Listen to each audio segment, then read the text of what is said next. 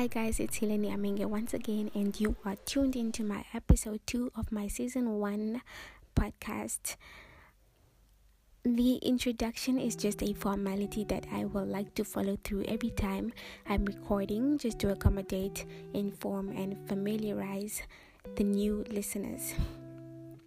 But this episode is just a brief introduction on who Hileni Ameinge is, what kind of person she may be like, and what interests her and what her aspirations in life may be.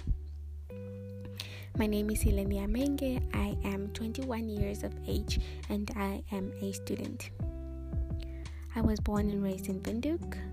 I still live in Windhoek. I have an older brother and I am an only daughter with many, many cousins. I have a great sense of humor and I am open minded and I am very skillful. What interests me the most, I, I would like to say, is psychology, law, history, and just life in general.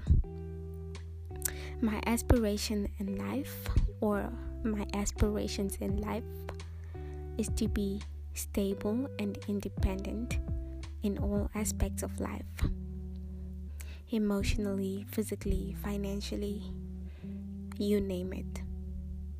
I aspire to be stable and independent in all aspects of life. My dreams are who I'm racing with. I quote. I took this from a song titled Fireworks by Drake and I like it so much because it just kind of gives you an idea that for me, I am not in a race with anybody. I would never like to be in a race with anybody. And I would never want for anybody to think that they're in a race with me or any other person. The only race that you should be having is with your dreams